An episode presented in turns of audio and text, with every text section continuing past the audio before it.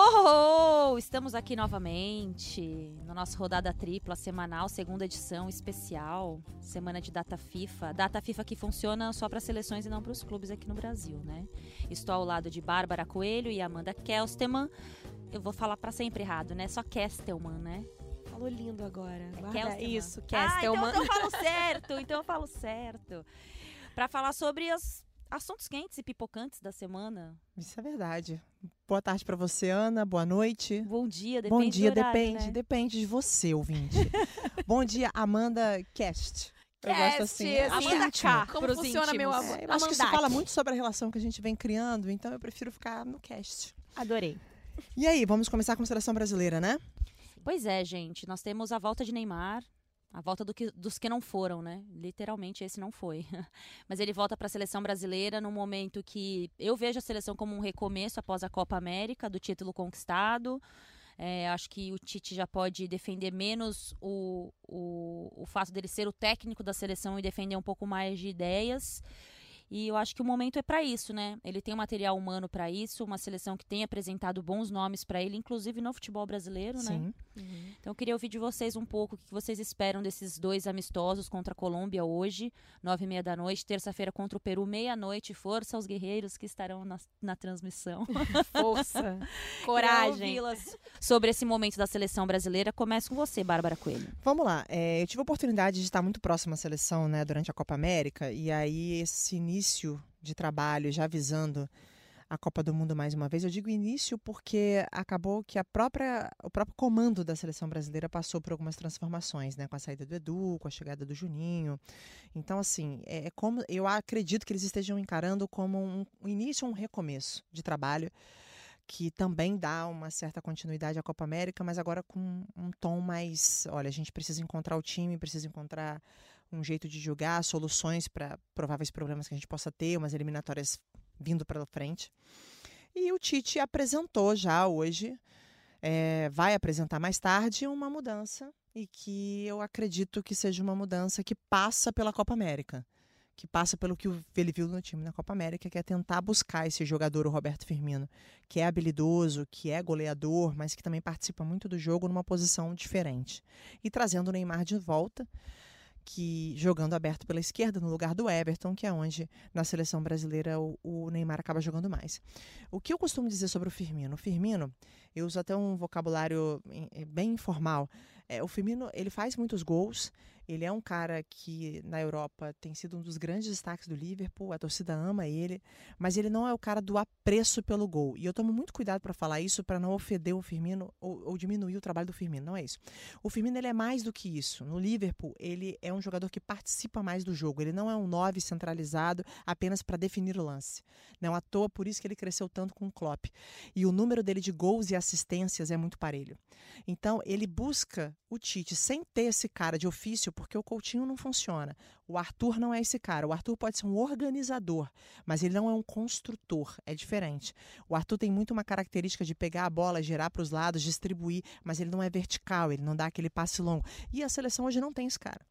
Então ele traz o Firmino para uma outra posição. O Firmino em alguns momentos vai variar também, com certeza a gente vai ver o Firmino pisando muito na área, dentro da área, porque isso é uma coisa que ele faz muito bem, faz gols também.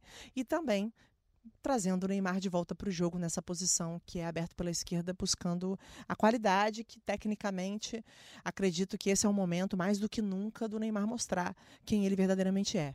Né? Assim, vamos, vamos tentar olhar o Neymar ou que ele permita que a gente olhe para ele jogando bola. Então, eu acho que é, algumas coisas a gente vai ver de novidade e eu acho que é muito importante que o Tite sempre apresente para o torcedor, para o próprio grupo e para a gente que acompanha o trabalho de perto, soluções e, e, e opções para essa seleção que vai encarar cada vez mais adversários complicados nessas eliminatórias.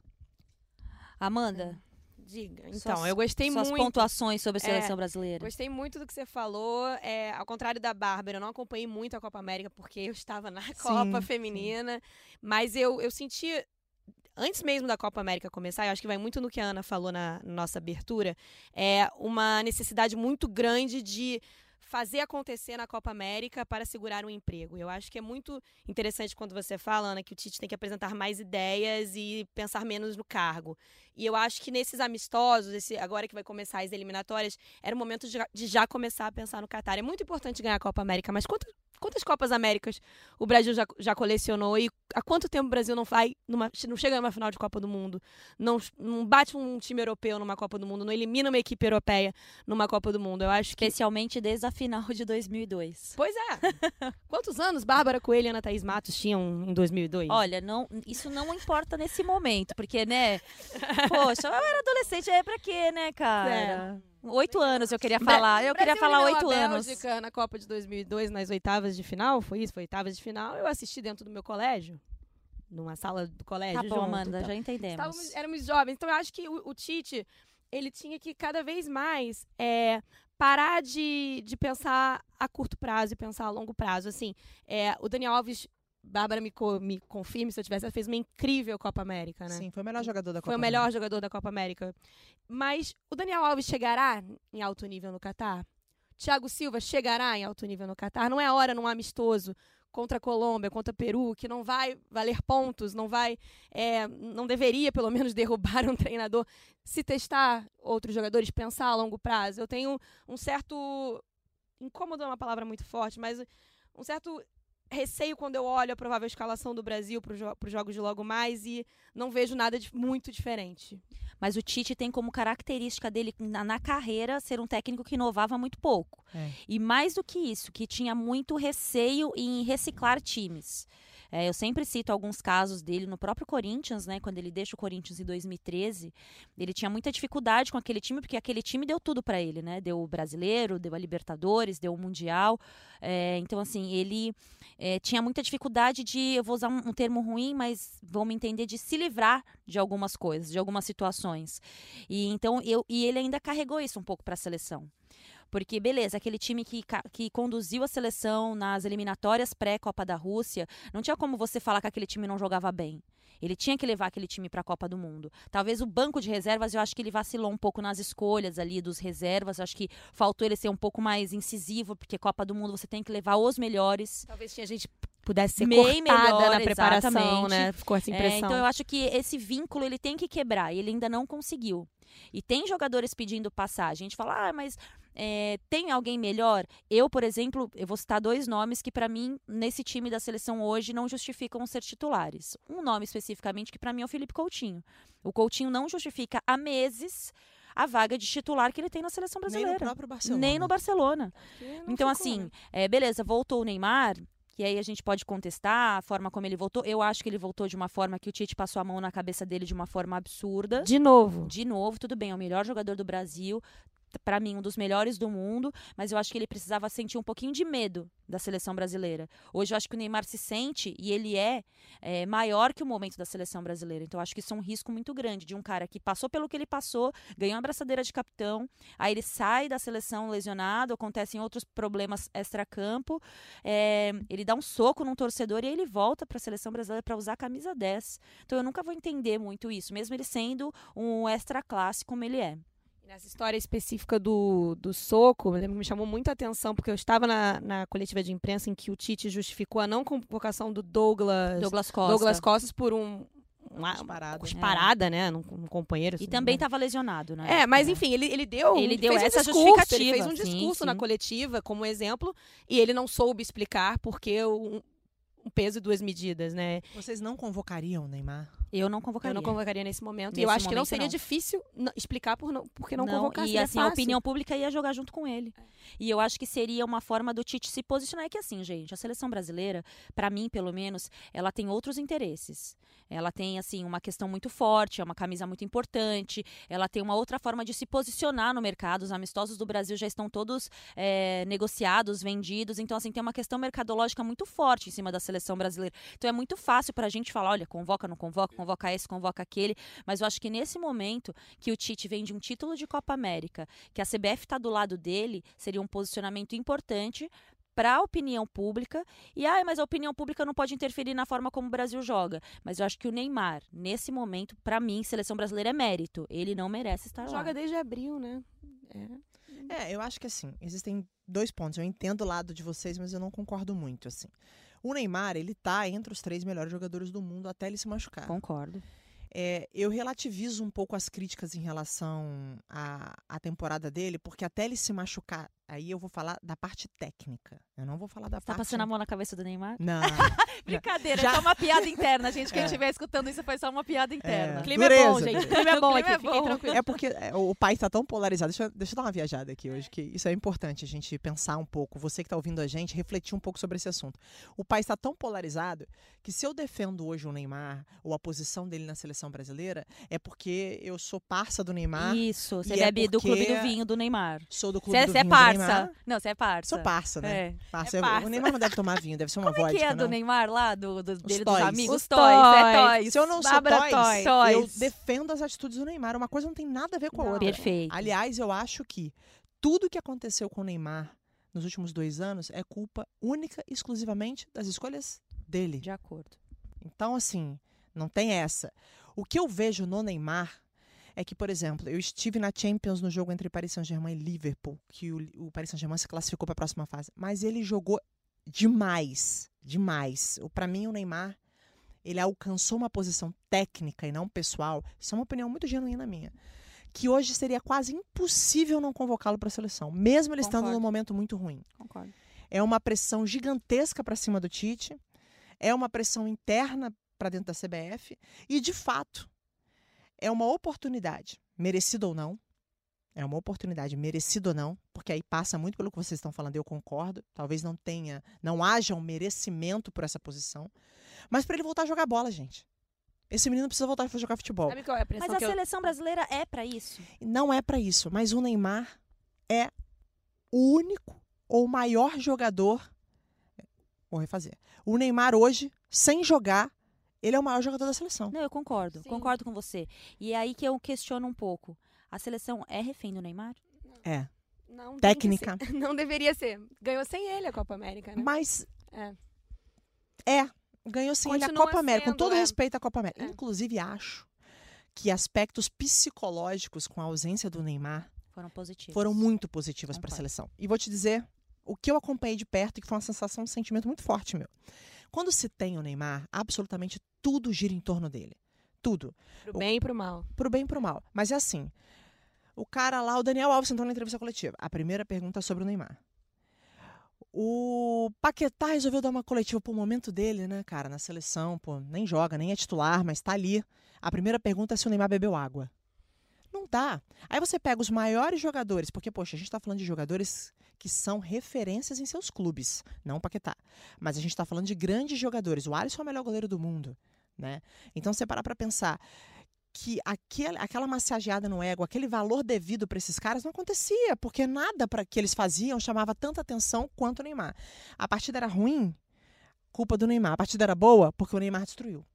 Então esses jogadores, mesmo sendo amigos do Neymar, isso aí parece que realmente é genuíno, eles se sentiram mais protagonistas. Concordo também. Eles falaram assim, cara, agora é a nossa hora. Quer saber? Richarlison, David Neres, Gabriel Jesus, pô, você. É por isso que eu questiono tanto que a gente deu poder pro Neymar dentro da seleção. Claro, porque ele é um melhor jogador.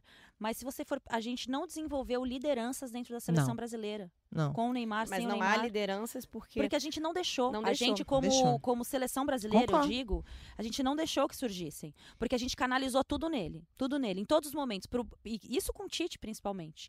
É, o Tite deu essa voz pro Neymar, deu essa importância para ele. Então nenhum jogador conseguia se destacar porque era tudo em cima do Neymar. Só que para mim tem uma.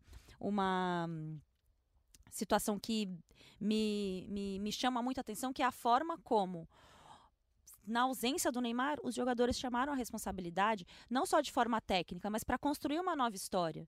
E eu, eu acho que para mim esse é o principal legado do Neymar. Como viver sem ele. Eu acho que esse era um, um momento importante para a gente dar sequência em como ter a seleção brasileira sem o Eu Neymar. ouvi de um colega nosso uma vez uma frase que eu acho que combina muito com isso que vocês falaram. Talvez só os nossos ouvintes cariocas consigam entender essa referência. Tem um restaurante muito famoso aqui no Rio chamado Cervantes, que vende um sanduíche famoso pelo com ou sem abacaxi. E a seleção virou um grande sanduíche do Cervantes e o Neymar virou abacaxi, porque só importa se é com ou sem o Neymar. Com, a, com, a, com o Neymar, sem Neymar. Boa, com o Neymar, boa. virou um grande. E eu acho, Bárbara, do que você falou, você estava fazendo análise da importância do Neymar, eu fiquei aqui te olhando e pensando, e eu te dou razão. E, e vou a- além um pouco. Sabe qual é a impressão que eu tenho? Que todos os assuntos envolvendo o Neymar e extracampo fizeram que em algum momento a gente esquecesse rapidamente a maravilhosa temporada que ele vinha fazendo antes de se, ma- de se machucar e parar de jogar. Porque foi tanta coisa, é tanto assunto. O Neymar. Eu acho que são 139 capas de Neymar é, de jornal recentemente e nada. Eu confesso um certo bode do assunto. Assim. Pode, e assim, a gente esqueceu o quanto ele estava jogando bola no Paris Saint-Germain. É. Realmente, eu esqueci. Mas sabe eu- por quê? A gente o jogo esqueceu. que você citou, eu esqueci. A gente esqueceu por duas coisas. Primeiro, que não ganhou a liga. Sim. a Liga dos Campeões. E para um jogador no nível de Neymar, Messi, Cristiano Ronaldo, os caras não conquistarem a liga, a temporada pode ter sido a melhor de todas. O cara não vai ser condecorado. Não vai ser. A maior prova disso é a, a eleição dos melhores do Uhum. mundo. Para esses caras é Liga dos Campeões, o título e acabou. Porque o Neymar meteu 51 gols na Espanha e já não é o melhor do mundo. Eu É. discordo, mas assim, a, a opinião pública não é o melhor do mundo porque ele não conquistou a Liga dos Campeões. E isso contribuiu também para o Neymar não ser lembrado. E aí, depois, para nós brasileiros, o peso do Neymar é tão grande porque a gente tem essa carência do ídolo. A gente precisa de alguém para chamar de nosso ídolo. A gente não tem isso há muito tempo. E é o que eu falei já mais de 78 vezes. O Neymar nunca quis ser esse ídolo. Eu tenho muitas dúvidas se ele quer ser esse ídolo que a gente quer que ele seja. Eu acho que ele não tem condições para ser esse ídolo. Em campo, sim, porque ele é um cracaço. Pode ganhar a Copa do Mundo no Catar e colocar todo mundo no bolso. Mas de postura, que para nós é muito importante, e não é ser certinho, não, porque nós tivemos ídolos bad boy também. Mas eu acho que a- a- o momento con- é, contribui tão negativamente para a postura dele, para a visão dele como ídolo, que eu, particularmente, digo que o Neymar deveria fazer uma releitura da carreira dele. Talvez descentralizar um pouco da mão do pai, buscar uma empresa, buscar profissionais para assessorá-lo assessoria jurídica, assessoria pessoal, assessoria de imprensa, porque ele tem que reprogramar essa carreira. Não dá mais para o Neymar fazer o que ele fez nos últimos 10 anos. Como em mídia, claro que ele cresceu muito, mas ele é uma referência, cara. Ele tem que ser referência, como o Cristiano Ronaldo se tornou, como o Messi se tornou. Ele não pode ser uma referência negativa, Você não a não ser que ele queira. é, que o entorno também dos jogadores da seleção brasileira tem culpa nisso? Porque eu lembro de uma entrevista que eu vi do Lugano, já aposentado, já longe da seleção uruguaia, falando de uma conversa que ele e o Louco Abreu tiveram com o Soares depois da Copa de 2014, onde o Soares morde e é suspenso pela FIFA. E ele, Louco Abreu e Forlan foram no, no Soares e falaram: Cara, você tem que virar homem. Acabou, a nossa geração, a gente está saindo. Você agora é o maior jogador do futebol uruguaio, junto com o Cavani. E a gente preci- precisa que você represente isso. E a gente já viu um outro Luiz Soares na Copa de 2018. Inclusive, o, o Tabares fala disso, o quanto amadureceu, o quanto essa conversa foi importante. E a imagem que eu tenho dos veteranos de quem deveria ter feito isso com o Neymar, a minha imagem que eu tenho é o Daniel Alves arrancando a bola do Cavani, como se fosse uma briga no recreio É. para o Neymar bater o pênalti. Eu sinto também que falta dois jogadores mais velhos da seleção e o Neymar já está chegando nesse, nesse nível. O Neymar não é mais um garoto, o Neymar tem quase a nossa idade, entendeu? tem, né? Deve ter. Neymar Tem tem. quase 10 anos mais, É, mais que o Neymar. mas gente. enfim, ela, eu- tá, ela tá com esse negócio da Ela idade, tá? Eu é. tô, foi mal. Eu acho que faltou também desses caras ma- mais experientes falarem. cha- Chamarem o Neymar pra realidade, não virar todo mundo parça e toys dele. É, Eu acho que alguns devem fazer. O, o difícil é quando a pessoa não quer ouvir, não adianta. Pois é. Eu acho que esse é o grande, eu tenho falado isso muito assim para as pessoas, esse é o grande momento da vida do Neymar, assim. Realmente deu tudo errado o que ele planejou. Ele foi para Paris, não foi legal, não conquistou os títulos que gostaria, se envolveu num processo extremamente desgastante para a família dele, que foi o processo de, de estupro. Ele não conseguiu jogar a Copa América, ele não conseguiu ganhar Champions, Saiu ele muito arrumou mal da Copa da brigas. Rússia. Saiu, Então, assim, é. cara, eu sinceramente, é, independentemente qual atitude ele vai ter daqui por diante, se ele não estiver refletindo agora, ele não vai refletir nunca mais. Porque, assim, é, até, ao Paris, Saint- até o Paris Saint-Germain, eu ainda trabalhava muito com a ideia, Ana, o que o Neymar é e o que a gente gostaria que ele fosse. Que é um- existe uma distância muito grande. É- eu trabalho sempre com isso com o Neymar. Há cinco anos, essa é a minha base de análise. Eu falo, olha, ele é assim, e fui tentando em algumas circunstâncias aceitá-lo, assim, entender que ele não vai ser, de repente, o cara que a gente imaginou que, que deveria ser, principalmente por ser pela carência de ídolos da nossa geração e por ele ser tecnicamente esse, esse cara tão incrível.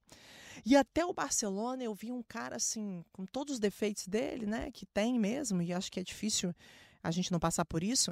O cara foi pô, artilheiro, artilheiro da Champions, fez aquele jogo magnífico contra o Paris Saint-Germain, que a virada tá bem no, no colo dele. Cara, ele entrou num clube como o Barcelona. Não, ele, ele, jogou, ele, ele, os primeiros anos dele no Barcelona foram muito legais. Parecia, clube... parecia que ia dar tudo certo. Poxa, é. ele entrou num clube com um cara como o Messi, ele conseguiu ficar amigo do cara. A gente imaginava ele ia ser que... o melhor do mundo do lado do Messi. É, Porque cara. tenho certeza disso. Eu tenho muita, eu tenho muita a ida dele pro Paris Saint-Germain porque assim, Deve o Paris ser o maior arrependimento da vida. O Paris Saint-Germain nunca fez uma final de Champions. Nunca fez uma final de Champions na vida. Será que dá para você achar que você vai para lá e isso vai acontecer, sabe? Será que aquela. Mas agora é muito fácil também, já passou em falar decisão, mas eu sei que os últimos um ano e meio, dois anos do cara, se, se esse cara não conseguir refletir, ele não vai refletir nunca mais. Perfeito. Porque, olha, não é só tecnicamente, não. Eu não desejo é, a ninguém o que essas pessoas envolvidas no caso de estupro passaram. Ah, Sim, claro. não, não dá. Isso aí, vamos, é. vamos esquecer, Até né, os defeitos. Ele mesmo, né, gente? É, vamos, ele... vamos, não, vamos esquecer os defeitos, Nossa. né? De, é, de sim, poxa. Sim. É, isso é deve... julgamento o tempo inteiro. É julgamento o tempo é, inteiro, é uma coisa muito grave. É, eu, eu, não quero falar moleque, eu uso todo mundo moleque, mas pro. Neymar tá proibido. O Neymar tem um filho, sabe? É, ele tem uma mãe, cara, ele tem pessoas ao redor, ele tem uma família. Mas ele tem. Então é, é difícil. Eu, eu gostaria muito, assim, se eu pudesse dar um conselho pro Neymar, se eu tivesse um. Se eu fosse toys por um dia. Um conselho pro Neymar por um dia. Vamos, Bárbara Coelho, hoje. É o seu Cara, momento. esse é o seu momento de reflexão. É o maior momento. Se você não refletir agora, você tem tudo para jogar sua carreira para baixo. Amanda Kelster, um conselho para Neymar. Repense você tem muito talento, Neymar. Você sabe jogar bola. Começa a fazer escolhas certas. Para de pensar a curto prazo, pensa a longo prazo. Eu até vou falar. Fala aí qual conselho eu, você daria. Eu, só, eu mudaria a gestão de carreira. Staff, né? Eu acho uma gestão de carreira staff. mal feita em tudo. Eu vou falar tem nada uma... bem feito na carreira do Neymar. Eu vou, eu vou falar uma coisa bem pesada. E vou tomar cuidado com isso. O Neymar, de todos os feras do mundo, talvez ele e o Messi sejam os que eu mais gosto de jogar de ver jogar. Assim, ver esse garoto jogar quando ele tá bem, meu Sim. irmão. Claro, ele é muito Pelo esse amor de Deus. uma Libertadores pro Santos é. que eu fiquei impressionada. Eu, de atuação. esse ele é muito bom. Ele, ele, é muito absurdo. Ele é muito absurdo. O que ele precisa fazer é canalizar essa energia dele. Ele Se tem... o Hazard for melhor do mundo antes do Neymar. Azar do Neymar. Eu. Nossa, foi uma, bre uma brecha pra gente trocar de assunto. É, não, e outra coisa. Vamos falar a verdade. É isso aí. A gente ficou meia hora falando do Neymar. Falando, meia hora falando é. do Neymar. Não tem Só jeito. pra gente resumir o papo de seleção brasileira, Amanda, gostou da escalação? Você acha que essa escalação é o que nós temos de melhor? Olha, vendo a provável escalação, é exatamente o que eu falei antes. Me incomoda é, ele não propor mudanças, principalmente com esses caras mais velhos. Pô, são caras incríveis, jogaram muita bola, jogam muita bola, mas cara, dificilmente vão chegar nesse nível daqui a três anos. Eu quero ver um outro zagueiro do lado do Marquinhos. A gente quer testar outros laterais. Acho o Militão, enfim. né? O É, Militão é o futuro da exato. seleção. Exato, ele convocou o Samir por algum motivo, gente. Eu não, ser É, eu vejo o Militão como titular que eu não da vejo seleção jogos do nos Samir há muitos anos. assim. Mas se ele testa, se trouxe, testa, vamos ver. Eu testaria, mudaria o ataque também. Eu acho que o É. Firmino, gente, eu respeito muitas opiniões em relação ao Firmino, mas na seleção brasileira, pra mim, ele nunca justificou essa certeza que ele tem que ser titular. Pode ser. nunca, nunca. Na seleção brasileira, que nunca. Foi uma coisa criada pela Copa, né? Pelo que o Foi Gabriel Jesus não fez na Copa. Exatamente. Eu É. acho que é uma opinião assim. Ele virou uma solução para um problema que ele também não é a solução. Ele não é a solução. Então eu acho que, enfim, vamos ver o que, que os próximos, o que os próximos capítulos nos mostram em relação à seleção brasileira. Semana que vem voltaremos aqui com os palpites da vida do Neymar, se ele seguiu ou não. ele- Bora, não posso falar garoto, eu falar bora garoto, não pode. Vai, bora menino, Neymar, vamos, menino vamos jogar Ney, vai, menino Ney, Não, que menino. já- Pior que eu chamo todo mundo de menino. Você sabe que tem uma resenha dessa, não tá na área? Os meninos da Bárbara? Ah, é? Porque eu tenho. eu Não tá na área, eu Mas o falava. Tite, os meninos do Tite, os meninos Não, porque eu tenho uma, uma mania de chamar as pessoas de menino, moleque, garoto, e aí virou piada na equipe. Olha os meninos da Bárbara chegando aí. Eu falo, pô, para com isso. Bom, mudar de assunto. Boa, gente. Vamos continuar falando de Neymar, não necessariamente de Neymar, sobre a janela de transferência e as maiores contratações da janela. Bárbara Coelho. É, como você é a nossa maior entendedora de futebol internacional do Nossa, pedaço, Sabe segura, tudo. segura. essa, fica, essa, essa bucha fica para você. Não, vamos lá. É Assim, eu não, não tenho como passar tão especificamente, assim, em detalhes de características, mas acho que essa, isso aqui diz muita coisa até o Delight, que está em quinto. O João Félix é um zagueiro muito novo, né? Então, assim, existe uma aposta em cima dele. O Atlético de Madrid está buscando um jogador para essa posição. Eu tô muito assustada com os valores dessa janela. Pois é, eu também. Eu acho Esse que é o ponto que me chamou muita atenção. isso, É muita eu acho que depois dos é. 222 milhões pelo Neymar, o futebol pirou. Eu tô falando sério. Isso aqui pra mim não faz o menor sentido. Eu acho que esses são Você cifras. sabe que eu tenho uma teoria furada, obviamente, que um dia alguém vai abrir uma caixa, uma caixa preta do, do futebol e vai descobrir que esses valores nunca existiram, que tipo, cada um custou É. bem menos que isso. É. Porque, cara, não é possível. Não dá. Não dá. Eu acho que tipo, isso aí é É só pra dinheiro do mostrar Banco que o Neymar. Não, isso é só pra mostrar que o futebol é bem valorizado, porque não é possível que alguém gaste isso num jogador. Não é possível. É muita grana. Não, é muita grana. E você tá falando de um jogador promissor, que você nem tem certeza se ele vai virar. Sim. Vou até conferir a idade dele aqui, porque Não, é jovem. É É eu só não é. quero falar besteira. Não, eu acho que essa, essa janela de transferência. Não, é porque eu europeia, confundi mesmo. Peraí, só um tem- segundo. Ele é tem- atacante, eu tô confundindo ele com. Eu, que eu vou falar do Magari já já. Ele tem 19 anos. Sim, desculpa. É. Desculpa, desculpa. Sabia que eu tava fazendo alguma, falando alguma besteira. É Mas isso, ele é 19 muito novo anos. É também muito pra novo. É uma aposta. É um jogador extremamente diferente. O Atlético de Madrid já tava de olho nele e é isso aí que ele tá valendo. Mas eu acho que pra gente olhar essa janela, muito mais do que os nomes, eu acho que essa janela tem, um tem recados importantes. Primeiro, É. dessa fortuna gasta, né? Que eu acho Sim. que a cada ano piora ou Tá melhora, né? refletindo aqui no mercado brasileiro. Exatamente, porque Chegou a gente está tentando entrar nesse É. dentro do nosso patamar nessa mesma janela. Eu acho que tem um Atlético de Madrid mostrando que a era do Simeone está se rejuvenescendo, Sim. mudando. São muitas trocas de jogadores. Quando eu vi que o Felipe Luiz não ia renovar, eu falei: caramba, o Simeone tá louco. É. O Felipe Luiz acabou de ser. Fez uma ótima temporada e não vai É uma ficar. referência lá. Pois né? é. Então acho que eh, reciclou, ele foi atrás de muitos jogadores jovens, muitas apostas para dar sequência no trabalho do Atlético de Madrid com ele, no padrão de jogo que tem o Atlético de Madrid. Então acho que esse é um principal um recado muito legal dessa janela de transferências. É, o Anthony, o Anthony Griezmann já era um desejo dele de ir pro Barcelona, Sim, né? Isso já se arrasta pelo menos duas janelas. Ele falava muito em redução de salário para poder jogar pelo Barcelona. Acaba sendo um cara que atrapalhou um, um possível cara que tenha atrapalhado também a chegada, a possível chegada, vamos falar tudo impossível, porque a gente não sabe de fato o que aconteceu do Neymar. Mesmo, né, que... que é um valor muito alto que foi gasto por esse jogador. O Barcelona não é, não é um clube. Acho que ele tem uma, ele tem, acho que ele tem uma, como se diz, ele recebe anualmente, se eu não me Uma engano, receita. é, isso, putz, Receita. obrigada, receita de 800 milhões de, de, de euros, se eu não me engano. Então assim, gastar 120 milhões pelo Griezmann é um valor muito alto para o Barcelona e ele apostou nesse jogador. Essa essa transação já vi, já ia, já ia acontecer em algum momento. Eu, quando a gente olha para essa, essa janela, a gente vê esses milhões gastos, por exemplo, com o Hazard e o Griezmann. Muito mais do que o aspecto individual de cada um, é que os clubes pagaram isso por eles e não pagaram pelo Neymar. Tudo bem que era outro valor, Uhum. muito maior, Sim. inclusive, mas pelo que os clubes precisaram, Real Madrid precisou do Hazard e o Griezmann e o Barcelona quis o Griezmann. Tudo bem que o Griezmann já tinha essa, já queria sair, né? Já tinha essa necessidade de sair eh, por parte dele, fazia parte também da troca de comando do de comando não, né? Mas de estrutura do, do Atlético de Madrid. Mas essa janela dá esse, dá esse recado também, né? Ó, Uma coisa me chama atenção nisso aí, é que o Neymar, ele não vale só esse valor, ele vale o que ele recebe por ano. Sim. Que eu acho que são 36 milhões, se eu não me engano. E acaba, eu acho que o, o, o Griezmann vai custar menos da metade disso. Eu- eu- gente, eu não tô falando em valores reais, não. Tô trazendo só uma proporção mesmo do que significa. Acaba que o pacote Neymar também fica muito mais caro. Mas isso faz sentido A mesmo que é você o Neymar colocou. já desvalorizou o É, dinheiro que o Paris Saint-Germain pagou nele, né? O Paris Saint-Germain hoje pode ser que o Neymar arrebente na próxima temporada e volte a valer o que foi pago nele ou até mais. Dá- Ele tem futebol pra isso, como a gente disse, mas hoje o Paris Saint-Germain tá tá no preju. Porque É. tá, tá no preju, porque já não é, hoje o Neymar já não não é aquele É. jogador que veio em alta no Barcelona, a torcida tá vaiando ele, né, gente? E a, ja- não e a janela, a janela também traz clubes que toda janela se posicionam Sim. muito muito forte, né? O United, por exemplo, que pagou milhões no Pogba para tirar ele da Juventus, volta a gastar muito dinheiro É. na janela para brigar pelo troféu sétimo lugar do campeonato inglês. É real. Porque assim, é, eles já começam o campeonato vendo dificuldade, vendo os times a- da Premier League, Manchester City saindo na frente, é, o Liverpool. Liverpool na frente. Então, assim, é, eles gastam, é uma marca do United gastar da forma como gastou nessa janela, mas não tem conseguido reverter isso de forma técnica dentro do time. Acho Há que o muito maior exemplo tempo, disso né? é o Pogba. É, isso é um grande exemplo mesmo, porque assim, É, tá, a, a janela, a negociação, e aí passando um pouco pelo Neymar, a negociação ela não passa muito só pelo, pelo que ele custa ou o que estão pagando por ele.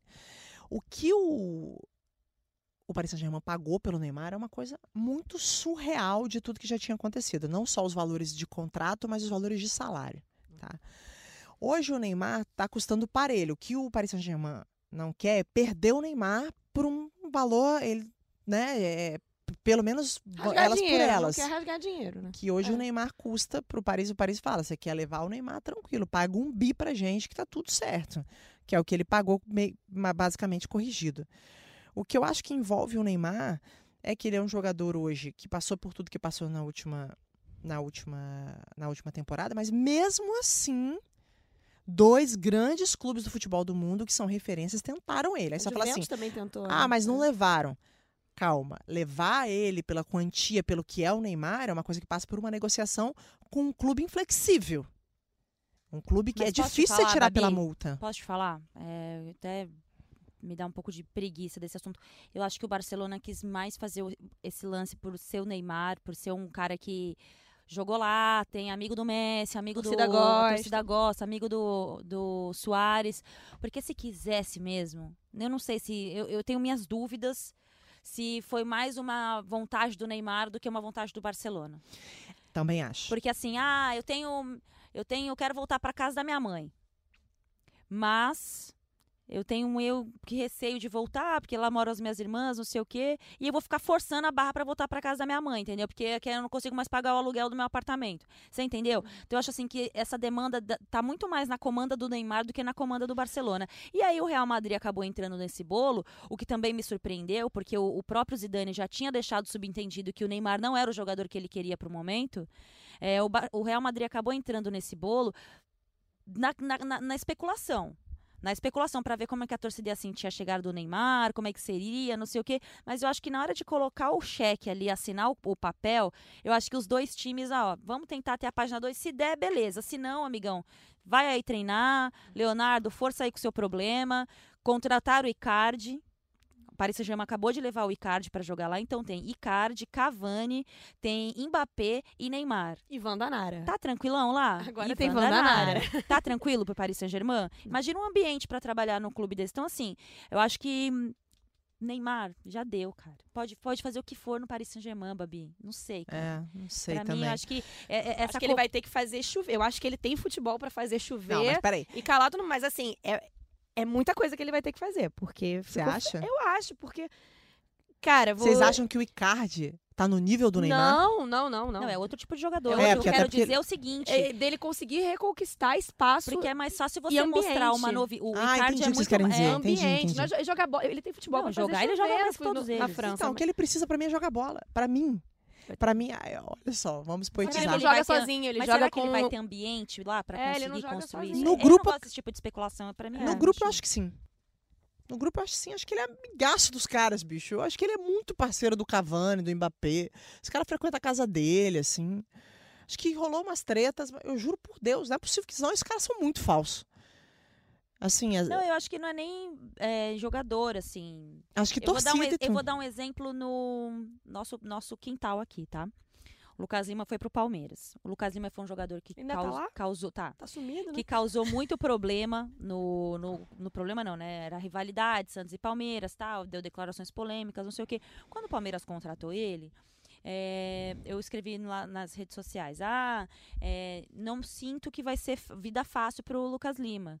É, não, me, não sinto uma energia boa nessa negociação. Cara, e não é porque não aconteceu, porque pode acontecer, ele pode decidir o campeonato daqui pra frente agora com o Mano Menezes, mas não já não era, torcida do Palmeiras já tinha tido tanta, tanta briga pro Lucas Lima vingar no Palmeiras, ele vai ter que jogar muito. Vai ter que jogar muito, mas muito mesmo, e ele não conseguiu. E eu não sei se o Neymar vai ter, porque assim a energia já não tá favorável pra ele. É, isso é um ponto a se contigo. pensar mesmo. Eu tô contigo. Eu olhando de fora, eu acho que se ele conseguir É. jogar o que ele joga, Gente, a gente voltou a falar do Neymar pra falar da voltamos, janela pulamos. Agora é o. Hazard, não é? Hazard. É, Eu gosto do Hazard. eu não. Votei no É, vamos como lá. Eu quero começar com a Ana. Thaís dessa vez. Na eleição. Ela tem um bode do Hazard que eu quero entender. Vida. Gente, Por que como você tem torcedor- bode do Hazard? Só porque ele destruiu o Brasil naquelas não, quartas não, de muito pelo contrário. Eu sou torcedora do Chelsea, né, gente? Então acho que explica bastante o que é a minha relação com, com o Hazard.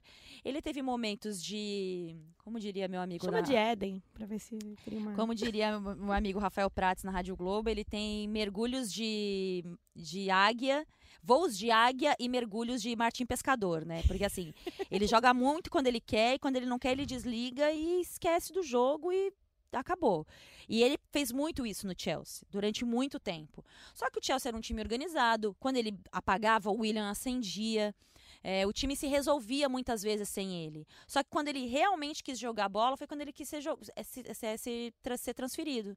Porque ele jogou muito aí numa janela, não deu certo, o, o Chelsea segurou, né? A Irina acabou segurando. E aí depois ele jogou muito, que é nessa janela que envolve pós-Copa do Mundo, porque ele já queria ter saído na janela da Copa do Mundo da É, Rússia. Isso mesmo. Ele jogou muito naquela temporada. Pra sair naquela, para sair no, no meio, não deu certo. Aí ele jogou de novo bem. O Chelsea não foi tão bem na Premier League, mas conseguiu a, a Liga Europa.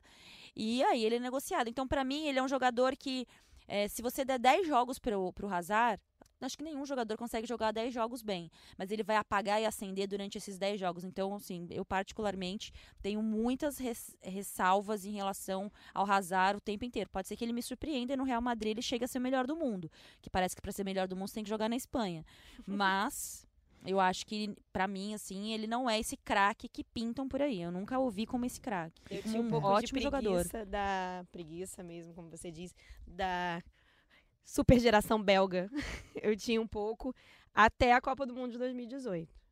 Ali eu realmente fiquei fã do Hazard, do Lukaku, mas cara, naquele jogo contra o Brasil que eu que o Hazard jogou pra mim, ali eu realmente passei a olhar pra ele com outros olhos. Eu acho ele hoje um dos melhores do mundo, sim, não me olha com essa cara. Agora, Não, mas é, mas é porque não tem outro. É porque sua cara tá tão bonitinha. É porque não tem É. outro. Você vai É falar isso, você- assim, Você eu pensa acho que- cinco jogadores hoje, alguém que, seja, que joga melhor que ele, tirando o Messi Cristiano Ronaldo. é. Na, no último Van ano da Dijk. temporada, é muito difícil. É, Só, ainda tem é isso, isso, assim. Acho que ele conta um pouco com a sorte de ter sido um cara que se destacou muito numa determinada posição em que ninguém mais do que ele fez fez tanta coisa legal e foi tão importante, de repente aparecendo em momentos que o clube precisava muito dele. Agora eu tenho muita dúvida do que vai ser o Real Madrid esse ano, assim, eu tô bem confuso. O Zidane já não sabe se põe um time com três zagueiros. Ele vem mudando um pouco o seu jeito de jogar para ver se o Real Madrid muda um pouco a sua, o seu jeito de, de jogar na temporada para ver se ele surpreende. Nessa posição do Hazard, ele tem o Vinícius Júnior, ele tem o Rodrigo que ele trouxe também, que a gente não sabe o que, que vai acontecer, se o Rodrigo vai para um, pra um Real Madrid B, se o Rodrigo vai acabar realmente não ficando no time profissional. Não, tem, não sei se essa informação já saiu ou, ou se vai sair ainda e se isso de fato vai ser também uma concorrência para posição. Assim, acho um baita reforço, acho que era o nome da janela.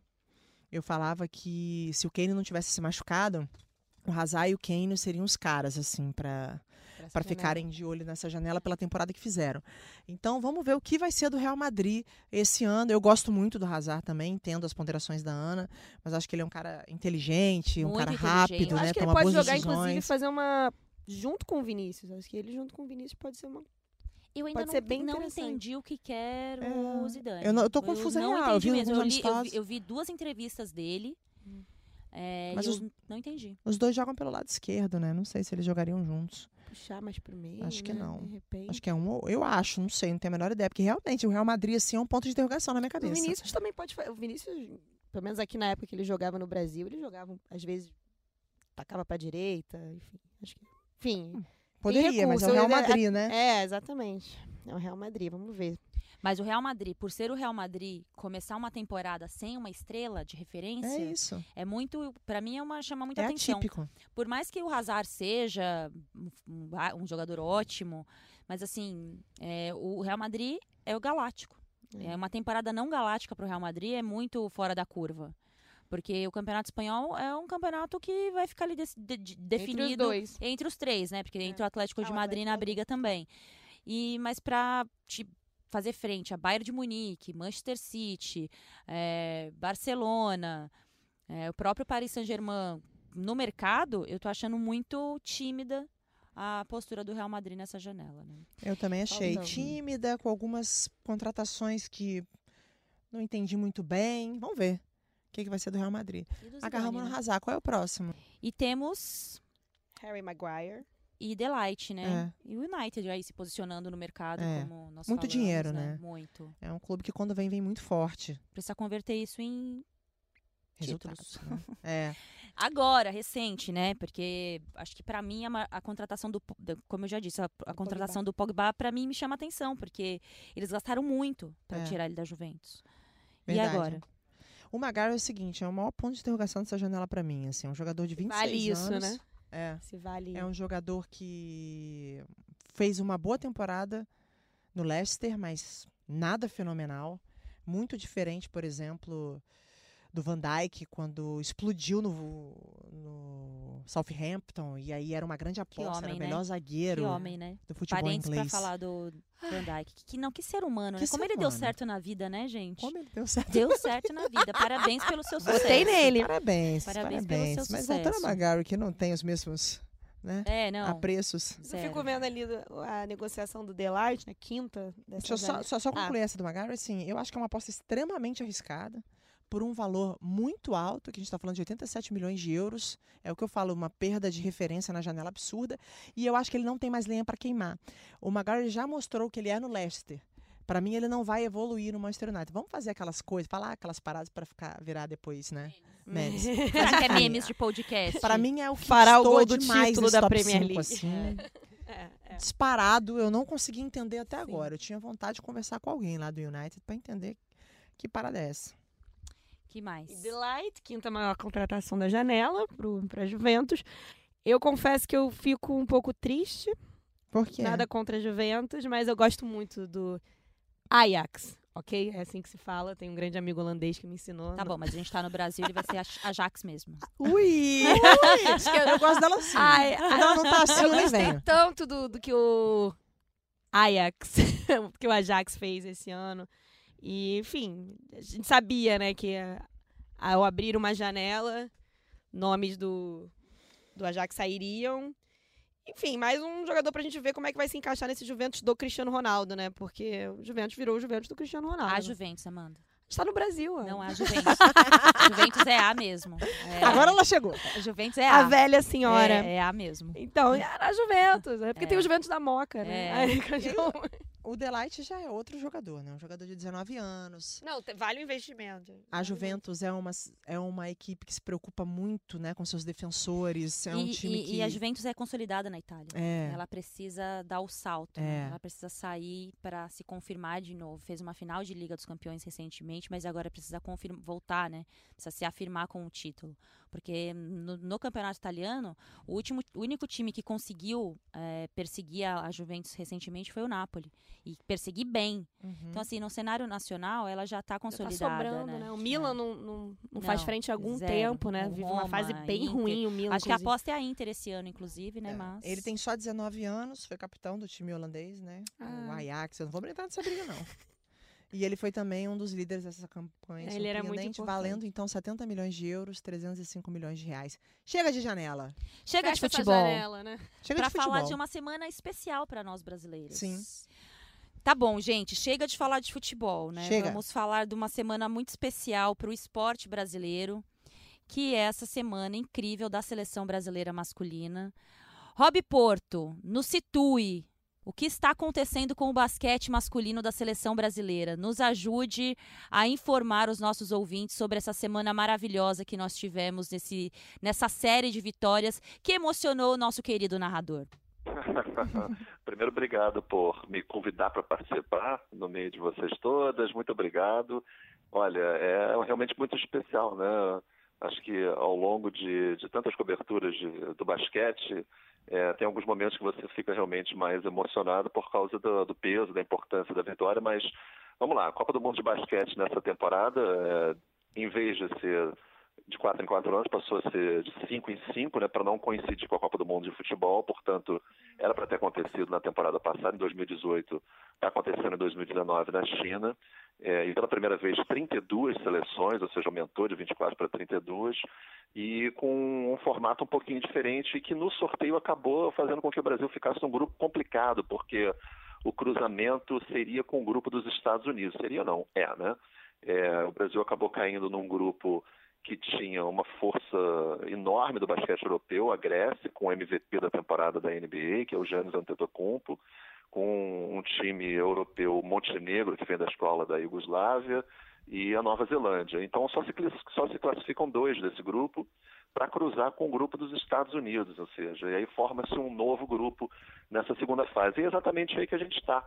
E essa primeira fase do Brasil era uma fase que, para muitos, o Brasil talvez se classificasse com uma derrota provável para a Grécia, mas a seleção brasileira surpreendeu vencendo os três jogos e deixa o Brasil numa situação muito boa, porque o jogo desse sábado, às 5 e meia da manhã, pode ser o jogo que define a classificação do Brasil já para as quartas de final, porque a seleção brasileira carrega os três vitórias da primeira fase e vencendo esse jogo contra a República Tcheca, e se os Estados Unidos vencerem a Grécia, porque são todos do mesmo grupo agora, né, é, o Brasil já está classificado para as quartas de final, ou seja, nesse sábado é, o Brasil já pode ter um resultado extremamente positivo de voltar às quartas de final, que foi o que aconteceu no Mundial da Espanha em 2014.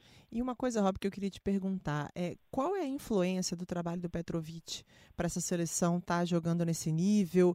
Existe existiu uma desconfiança muito grande por conta da campanha na Rio 2016, por conta da, das últimas partidas, dos últimos desempenhos né, da seleção. E aí ele entra nessa competição, hum, parece, me parece mais experiente, um pouco mais cascudo, mais concentrado. Qual é a participação do Petrovic? Eu acho que é fundamental. O Petrovic é um técnico que enfrentou o Brasil nas Olimpíadas, era o técnico da Croácia. Sim. Ou seja, vem dessa escola da Iugoslávia, né, que simplesmente tem cinco títulos mundiais, ou seja, eles são o ápice do ápice quando você fala em basquete, obviamente os Estados Unidos também. Então, o que acontece no basquete é um pouco do que acontece com o futebol. Acho que já dá para fazer um pouquinho desse paralelo, onde existe essa aversão a técnicos estrangeiros que podem contribuir muito. O Brasil já vem um pouquinho com o Manhano, né, que trouxe uma mentalidade diferente de marcação, do basquete vitorioso, que é o basquete sul-americano da Argentina. Acho que a contribuição do Petrovic é, é, é muito grande, uma visão europeia de jogo é, com jogadores brasileiros que atuam fora, ou seja, encaixa muito bem. É, eu acho que ele conseguiu instituir um espírito de grupo muito importante no Brasil, onde mesmo os veteranos de cinco Copas do Mundo é, sabem o papel que às vezes eles têm que ter, talvez vindo do banco, porque não tenha mais aquele pique de, de ficar 30 minutos em quadra, mas ao mesmo tempo são importantíssimos para controlar situações difíceis de jogo para dar experiência para jogadores que não tenham é, muita experiência em Copa do Mundo. O Brasil tem vários, apesar de nomes importantes em competições internacionais, mas alguns nunca participaram em Copa do Mundo. Né? Então, eu acho muito válido e importantíssimo. Eu sou muito fã dessa rotação de trazer técnicos estrangeiros para dar uma nova mentalidade ao basquete. Rob, uma pergunta que eu também queria te fazer. Eu, quando eu gosto muito de basquete, é, não sou uma entendida como, como você, Rodrigo Alves, Carol Oliveira, grandes amigos que, que acompanham e me ensinam muito sobre, sobre basquete, mas eu lembro que quando eu vi assim a convocação do Brasil, me chamou um pouco a atenção é, uma mistura, né? Mesmo tempo que você tem o Alex, o Marquinhos, o Varejão, o Leandrinho, você tem os meninos mais novos. Eu, eu assisti o jogo contra a Grécia, o que o Caboclo fez foi brincadeira, né? É, o Caboclo é uma história muito bacana. Cadê né? o Giannis? Está no bolso dele ainda? Já achamos? é uma brincadeira, né? O, o basquete é bacana porque em, em, um jogo desse, onde as coisas encaixam, mesmo um jogador maravilhoso como o Antetokounmpo acaba é, sendo engolido por uma forma muito coesa de jogar, que foi o que aconteceu. Mas a história do Caboclo é uma história muito bacana porque ele estava praticamente desacreditado na NBA, né? E mesmo na seleção brasileira, ele participou apenas de uma Copa América, que foi um desastre em 2017. O Brasil teve uma campanha pífia. Com essa Copa América, o Brasil não se classificou para os Jogos Pan-Americanos e ele acabou tendo um desentendimento com a comissão técnica, não quis jogar. E aí ficou aquela história de nunca mais ser chamado. E ele é um menino, né? ele tem 23 anos de idade. E, e você vê fisicamente como o desenvolvimento dele nos Estados Unidos né, é, é, diferenciado. Né? Ele é um cara com um porte físico absurdo, né, de 2,6 metros e seis de altura, e que corre, parece que é um, é um garoto de 1,80m, né, assim, é de uma habilidade e de uma consciência né, de já estar tá há quatro anos nos Estados Unidos, a melhor liga do mundo, que foi muito importante para o Brasil. Foi uma surpresa para todo mundo. Nos amistosos internacionais antes da Copa do Mundo de Basquete, ele já tinha se destacado é, nos próprios treinos. É, e aí eu acho que tem muito da maneira como o técnico sabe lidar com as situações difíceis de cabeça de alguns jogadores, como é o caso do Caboclo, e com o próprio Marquinhos, que estava passando por uma situação particular muito difícil, acabou não sendo convocado, tinha pedido dispensa, parecia que não ia mais dar certo na seleção, que tinha algum problema entre ele e o treinador, e não era nada disso. Sabe aquela história? Às vezes as pessoas enxergam coisas que não estão acontecendo e não sabem o dia a dia, entendeu? E eu acho que o Caboclo é um grande exemplo disso. O Rob, é a Ana novamente. É, eu vou te fazer uma pergunta que ela não é especificamente sobre essa seleção, mas é sobre essa geração. É uma coisa que me, me intrigou durante um tempo. Eu que não sou também a mais profunda conhecedora, embora seja uma torcedora sofredora do Cleveland Cavaliers e, e acompanho muito o seu trabalho, dos meninos aqui do Rodrigo, do Marcelinho. É, a impressão que eu tenho é que durante um tempo o basquete brasileiro acabou sendo de certa forma negligenciado em algum momento, porque eu lembro quando eu era pequena, assim, é, a importância que tinha o basquete nacional é, como uma referência dos nossos esportes, e parece que no determinado momento a gente deixou que outros esportes se tornassem essa referência. E o Brasil, como foi sempre pioneiro, sempre teve ótimos times, campanhas incríveis, respeitado mundialmente, ficou um pouquinho apagado durante um período, mesmo a gente tendo conseguido colocar mais jogadores é, na NBA, por exemplo, de é, jogadores como referência mesmo. Para vocês que são do ramo ali, que vivem com isso e convivem o tempo inteiro. Vocês têm esse pensamento? Existiu essa lacuna ou foi uma coisa propriamente do esporte mesmo, oscilações normais que acontecem entre gerações? Não, não foi lacuna não, Aninha. Eu acho que existiu um grande problema na seleção no basquete brasileiro, que foram gestões muito ruins, é, gestões consecutivas muito ruins do basquete nacional, com vários problemas é, administrativos, e a seleção brasileira tem a sua última medalha em Copas do Mundo em 1978, né, contra as Filipinas, num arremesso assim do último segundo do Marcel, é, que o Brasil ganhou da Itália, e sempre foi, como você falou muito bem, né, junto com o futebol, é, um, tem uma história muito bonita. Né? O Brasil é bicampeão do mundo de basquete, o Brasil é três vezes medalhista olímpico, é, sabe, duas vezes vice-campeão do mundo, são seis medalhas em mundiais e sempre construiu gerações e gerações. Agora, depois de uma hora para outra, deu uma emperrada, a situação era muito caótica dentro das confederações. Eu acho que foi necessário, e aí eu acho que o impulso do NBB foi muito importante, porque começou a criar um desenvolvimento no campeonato de base também, para revelar alguns jogadores. Aí você fala do Didi, você fala do Iago, que está na seleção, você fala do Rafa Luz, que começou do próprio Marcelinho Huertas, ou seja, é, aos pouquinhos isso foi sendo retomado. E, e, e, com isso foi se criando uma geração que foi se juntando a essa geração que, mesmo aos trancos e barrancos com administrações ruins, conseguiu manter mais ou menos o basquete dentro de algumas campanhas razoáveis, né? mas às vezes sempre muito sofrido. De vez em quando você ia lá, ganhava é, pra, até para reconquistar aquela vaga para as Olimpíadas em Mar del Plata em 2011 foi um sufoco, ou seja, o Brasil tinha participado pela última vez dos Jogos Olímpicos é, depois de muito tempo, em 1996, só foi voltar em 2012. É, eu acho que é uma mistura, sabe, disso tudo, de má administração e, e de não se saber vender o basquete, sabe? E, infelizmente, o esporte do Brasil se faz com ídolos e que conquistam campeonatos, né? E o Brasil não teve isso, e a gente tem um, é, um comparativo muito grande com o vôlei, né? Que de uma hora para outra se transformou num esporte que ganha competições internacionais no masculino e no feminino, né? E a gente fala aí do feminino, o basquete feminino é um basquete campeão do mundo também, né? Com a Hortência e que também não conseguiu dar essa volta por cima. É, é uma situação difícil, sabe? Porque são, são inúmeros pontos que precisavam ser cuidados com mais carinho e com mais profissionalismo. Mas eu acho que está se dando os primeiros passos para voltar a ter um pouquinho mais de confiança e visibilidade. Legal, Rob. Para a gente encerrar, dá o serviço aí. O que, que a gente precisa prestar atenção agora desse Mundial daqui para frente em relação ao Brasil? Na Argentina, Olha, né? a Argentina, provavelmente, se a gente cruzar, vai ser lá à frente e hoje com a Argentina seria só uma decisão do Campeonato Mundial, o que eu acho que dentro do cenário ainda é muito cedo para sonhar, sabe? Eu acho que no cenário muito bacana, já num cenário de façanha para esse grupo, que, que chegou muito criticado, mas e que confiou no potencial, é o Brasil vencer amanhã, nesse sábado, 7 de setembro, 5 e meia da manhã, a República Tcheca. E o Brasil está no grupo dos Estados Unidos e da Grécia. Né? O Brasil não joga com a Grécia, porque já jogou, então o Brasil está carregando essas três vitórias. E logo na sequência tem Estados Unidos e Grécia. Se os Estados Unidos vencerem a Grécia, o Brasil está classificado para as quartas de final. Quer dizer, esse já é um cenário de uma campanha digníssima da seleção brasileira, sabe? De se comemorar porque foi à frente, conseguiu vencer potências europeias, bateu a Grécia, que é fortíssima. E aí o cruzamento nas quartas de final é um cruzamento que vem de um grupo muito forte, que é França, Austrália, Lituânia, enfim. Mas aí é um jogo, e é mata-mata, a partir das quartas, entendeu? Então, esse é o cenário. Torcer vitória do Brasil contra a República Tcheca, o Brasil é favorito nesse jogo de amanhã, e torcer para os Estados Unidos vencerem a Grécia já seria um final de semana muito bacana para o Brasil. Despertador tocando amanhã então, hein? vamos todos, vamos todos. Rob Porto, muito obrigada por nos atender aqui no Rodada Tripla para nos ajudar a esclarecer dúvidas e fique sabendo que você voltará mais vezes. Obrigado, eu que Com certeza. a participação. Tá? Um beijo para vocês todas. Beijo, Rob, foi ótimo. Muito obrigada. Valeu.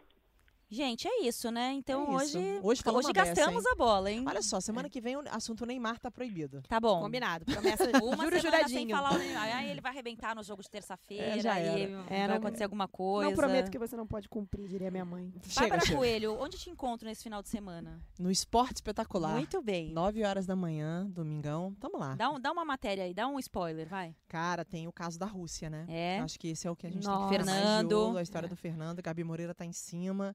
Acho que ah, domingo nós colocaram, colocaram a melhor. Leslie né? Leitão, Gabi Moreira, Sim. Marcelo Currege. É. Não, toda essa É, equipe, né? promete, Brabíssima. E eu sei grande que história, grande a Gabi também tá comandando aqui do denúncia. Rio. É. E é uma denúncia que teremos novos capítulos no domingo. E acho que a gente vai surpreender mais uma vez. E uma entrevista exclusiva com o técnico do Flamengo, Jorge Jesus, Opa. que disse que o Flamengo tá no mesmo nível dos grandes clubes da Europa. Olha só. Uma declaração O forte. Mister que- empolgou. Uma declaração forte e que estará domingo no Esporte Espetacular. Que legal. Mister- Vendeu bem seu peixe, hein, Bárbara Coelho? Porque agora Gostou? eu vou ficar Vai atenta, ver? vou acordar cedo. Ah, não, Ótimo. vou acordar cedo. E você, Amanda Kelsen? Onde estaremos no Cara, final não de sei, semana? não saiu uma escala. Tô tentando. Que azar, né? Vida de Gente, repórter! falou, Chico Trigo. não- Daqui a pouco eu digo, gente. Daqui a pouco eu tuito pra vocês. Mas agora eu vou repo- retornar a pergunta. Ah, é verdade. Ana Thaís Matos, o que, que você vai fazer além de história esse fim de semana? Vou na quadra da Portela no sábado. Ela só humilha. Quebrou, né? Quebrou, né? Ela só humilha. Vou na quadra- Não, e domingo estarei na transmissão da TV Globo, Santos e Atlético Paranaense, ao lado de Kleber Machado e Caio Ribeiro. Sequência no nosso trabalho, que já começou há um tempo, né, no futebol masculino, agora também na telinha do Plim Plim. É nóis. Valeu, Parabéns, amigos. Ana Thaís Matos. Valeu, queridos. Vamos que vamos. Até É isso. semana que vem no nosso Rodada Tripla. Beijo. Fechou. Beijo.